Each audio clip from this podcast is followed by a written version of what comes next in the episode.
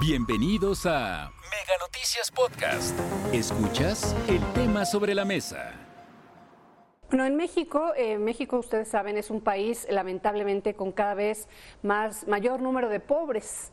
Y bueno, el presidente reconocía hace unos días, o decía hace unos días, que el gobierno federal ayuda a los pobres por estrategia política. Y bueno, pues, ¿cómo vamos a interpretar estas palabras del presidente? Eh, podemos eh, corroborar que hay interés legítimo del gobierno federal para combatir la pobreza. Ese es el tema de hoy aquí sobre la mesa en Mega Noticias y lo tienen para ellos, para discutirlo, analizarlo, debatirlo, Raúl Frías Lucio y Víctor Hugo Hernández. Gracias, Marta, quiero saludarte. Y sí, Marta, entra en el marco, Víctor, eh, de de lo que estamos platicando, de por ejemplo las sucursales del Banco de Bienestar, todos estos reportajes que hemos venido presentando, en donde las personas, digamos los grupos vulnerables, en este caso los pensionados, si la están pasando muy mal con las sucursales del Banco del Bienestar porque no tienen cajeros suficientes, porque está la cantidad de personas y eh, es que son insuficientes las sucursales que se han creado para esto, cuando lo lógico sería que pudiéramos utilizar la infraestructura bancaria que hay y que esa comisión que muchos pensionados, que son 30 pesos, una cosa así, si la pudiera absorber el gobierno federal a través de esos programas sociales para evitar ese maltrato que hay a estos grupos de personas que hacen filas de horas ahí sentados, si pueden, o en el sol, en fin, un, maltrato evidente. Y que la pregunta que hacía Marta Reyes me parece muy oportuna, que el presidente no sabe lo que está pasando en las sucursales del bienestar, anuncian las mañaneras y se hablan puras cosas que a veces se habla tanto y se dice tanto, pero este tema, por ejemplo, que se los ha encargado a los secretarios del bienestar y directamente al Banco del Bienestar y no lo han podido resolver, Víctor. Raúl, eh, yo, bueno, yo, yo creo que en muchos sentidos se dice que el presidente es la persona más informada o mejor informada de este país, pero también creo que en muchos sentidos a veces el presidente es el personaje más engañado en este país por sus subordinados, por, sus, por la gente que está cerca, que le da las versiones de lo que pasa de los números, de lo que ocurre, y no dudo que haya mucho manipuleo, manipuleo y desinformación, porque es la naturaleza del ser humano, y además también porque cuando estás en los niveles más altos, también la necesidad de cubrir ciertas deficiencias o, problemas de información pues, se presenta, ¿no? Lo hemos visto, y tan es así que hemos visto un buen número de renuncias y de conflictos hacia el interior del equipo de trabajo del propio presidente, que es resultado de lo mismo, ¿no? El no ponerse de acuerdo, ¿no? ¿Qué debe de saber y qué no debe de saber el presidente? Pero por otro lado también está esa, esa eh, historia crónica y trágica de estos países, incluyendo México, donde los pobres, más que ser beneficiarios, son una herramienta para lo político, para lo social y para lo económico. La pobreza en México no solo es eh, un problema como tal, sino también es un área de oportunidad para la clase política que medra con los pobres, que utiliza a los pobres para poder mantenerse del poder, para ganar posiciones y en pocas palabras, más que solucionar el problema de marginación, se administra. Se administra con programas sociales, se administra con dádivas, se administra con ayudas, en fin. Y si eso le agregas luego una operatividad en donde hay mezquindad y miras cortas, porque lo más lógico, como tú lo dijiste, sería hacer una alianza con la estructura bancaria ya existente y aprovechar la infraestructura en beneficio de estas clases, pues se avientan con programas o proyectos en los que a veces pues les queda grande el asunto, ¿no? Como es el caso de ahora que estamos padeciendo por no tener los suficientes bancos de bienestar social. Pero déjame ir directamente al tema que quería contigo comentar, porque han sucedido tantas cosas eh, eh, a lo largo de estos primeros días del 2023 que hemos venido posponiendo este asunto. Pero, a ver, el tema del tema que tú bien lo has tocado, el tema de los pobres, sí, el tema, y, lo sabíamos, nosotros durante muchos años hemos visto ya los que nos cosemos, que no nos cosemos al primer hervor, primer Víctor, ¿sí? recordarás que siempre se ha de sí, se ha, dicho que eh, eh, eh, que al PRI en aquel entonces le convenía pues que no haya buena educación, le convenía que hubiera gente pobre, porque era la forma en cómo mantenían a las bases. Y eso se decía hace ya muchos años. Pero que hoy lo diga el presidente López Obrador, que lo reconozca, sí, yo no sé si, si es, tenemos que agradecerle la sinceridad al presidente. Cuando dijo el pasado 4 de enero, esta parte que te la voy a reproducir, donde habla de que los pobres, sí, los pobres son una estrategia política. Y, entonces vienen muchas preguntas, pero te parece que lo escuchemos porque Vamos a ver. mucha gente pensaba que era fake news, que era falso, que era un montaje, pero no, sí, sacado directamente de la mañanera. ayudando a los pobres va uno a la segura, porque ya sabe de que cuando se necesite defender, en este caso la transformación, se cuenta con el apoyo de ellos.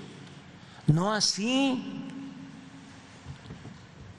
con sectores de clase media, ni con los de arriba, ni con los medios, ni con la intelectualidad entonces, no es un asunto personal, es un asunto de estrategia política. No es un asunto personal, es de estrategia política. Yo no sé si es cinismo esto, si es descaro, si es manipulación, si es perverso. O sea, no, no, no, no, no, Cuando escuché esto, igual que mucha gente decía, oye, seguramente es un montaje y le están haciendo quieren hacer ver mal al presidente que su sexenio, Víctor, fue y lo llamó primero los pobres. Y ahora nos dice que los pobres son la estrategia electoral, la estrategia porque los otros, la clase media, pues no se deja, los ricos, los intelectuales. ¿De qué está hablando, Víctor? por el bien de todos, primero los pobres, ¿no? Y el análisis y el diagnóstico que hizo el presidente, yo sigo pensando que es correcto en ese sentido y que este país tal vez estaría al borde de un estallido social si no es que hubiésemos caído, de no atender tantas necesidades, de también tanto rezago y tanta mala administración y gobiernos corruptos que hemos tenido.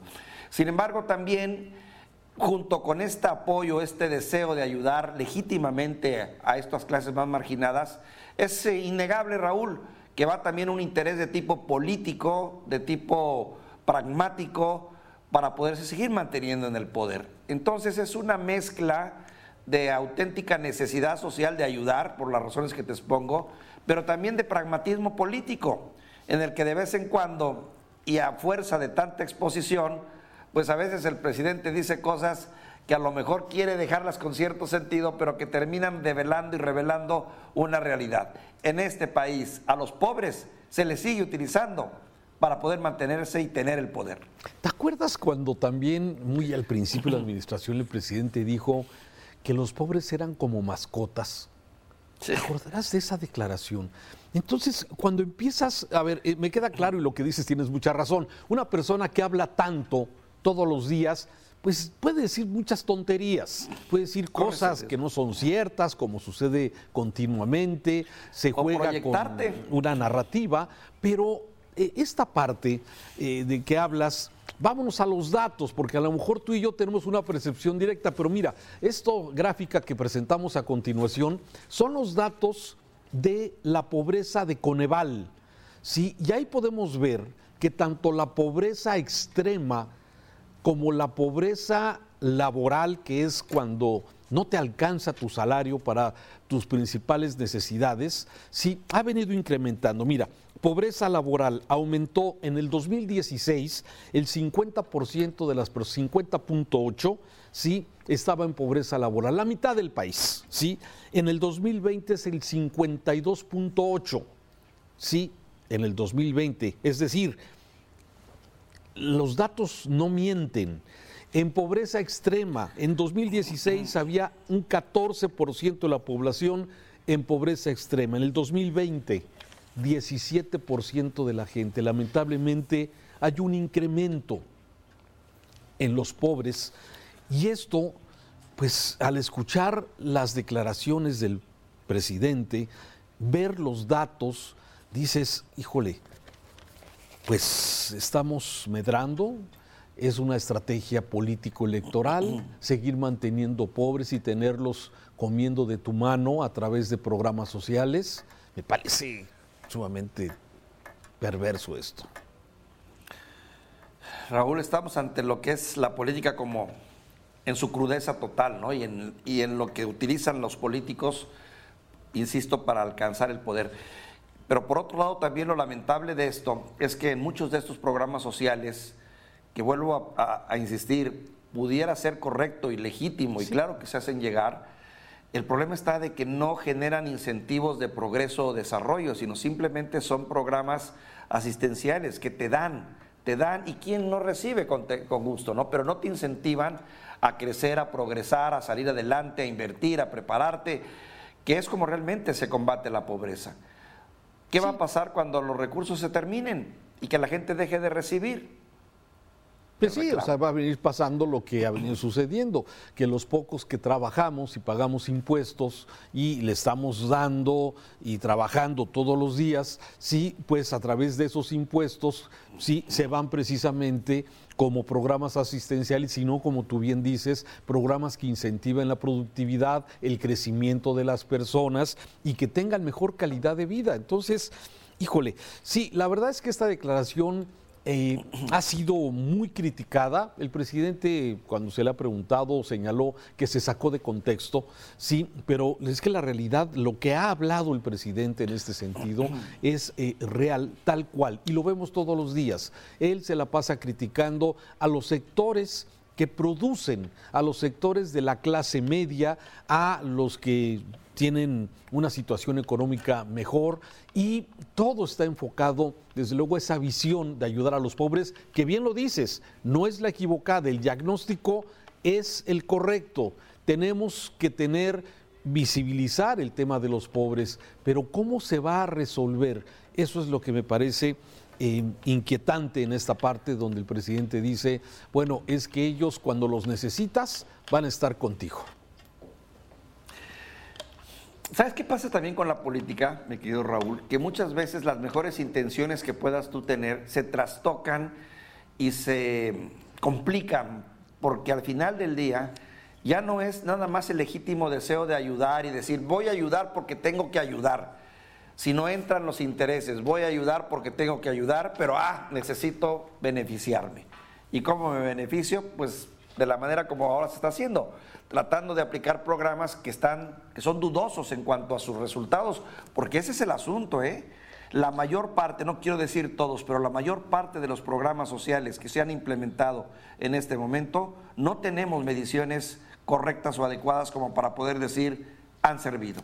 Sí, y bueno, y, al contrario, también está documentado por parte del INEGI que muchos de los programas sociales, sí, no están ayudando al más perjudicado, al más vulnerable, al más más pobre. Sí, hay datos que hablan de un incremento incluso para personas que no están en esa situación especialmente de gran pobreza. Entonces me parece que sí, los programas sociales me parecen también diseñados para poder dar ese, eh, ese asistencialismo que de alguna forma se ha utilizado en este sexenio, pero de alguna forma también con errores que eh, no están llegando a quien tendrían que llevarle. Mira, aquí tengo los datos. Sí, simplemente en el 2018 el 18% de las personas sí recibían de los de pobreza recibían un programa social. En el 2020 bajó a 10%, es decir,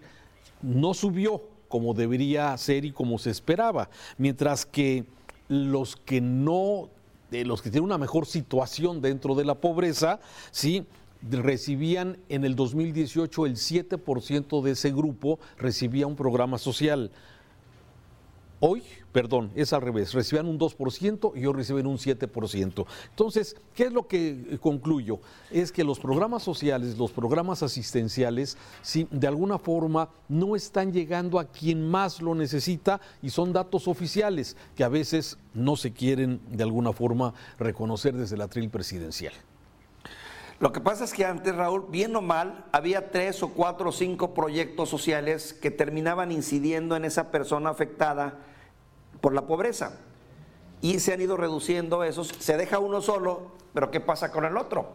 Te llegará una canasta a lo mejor, pero no te llega para el transporte, o no te llega para la salud, o no te llega para la educación. O te llega para la educación, pero no te llega para comer. Ese es el problema, ¿no?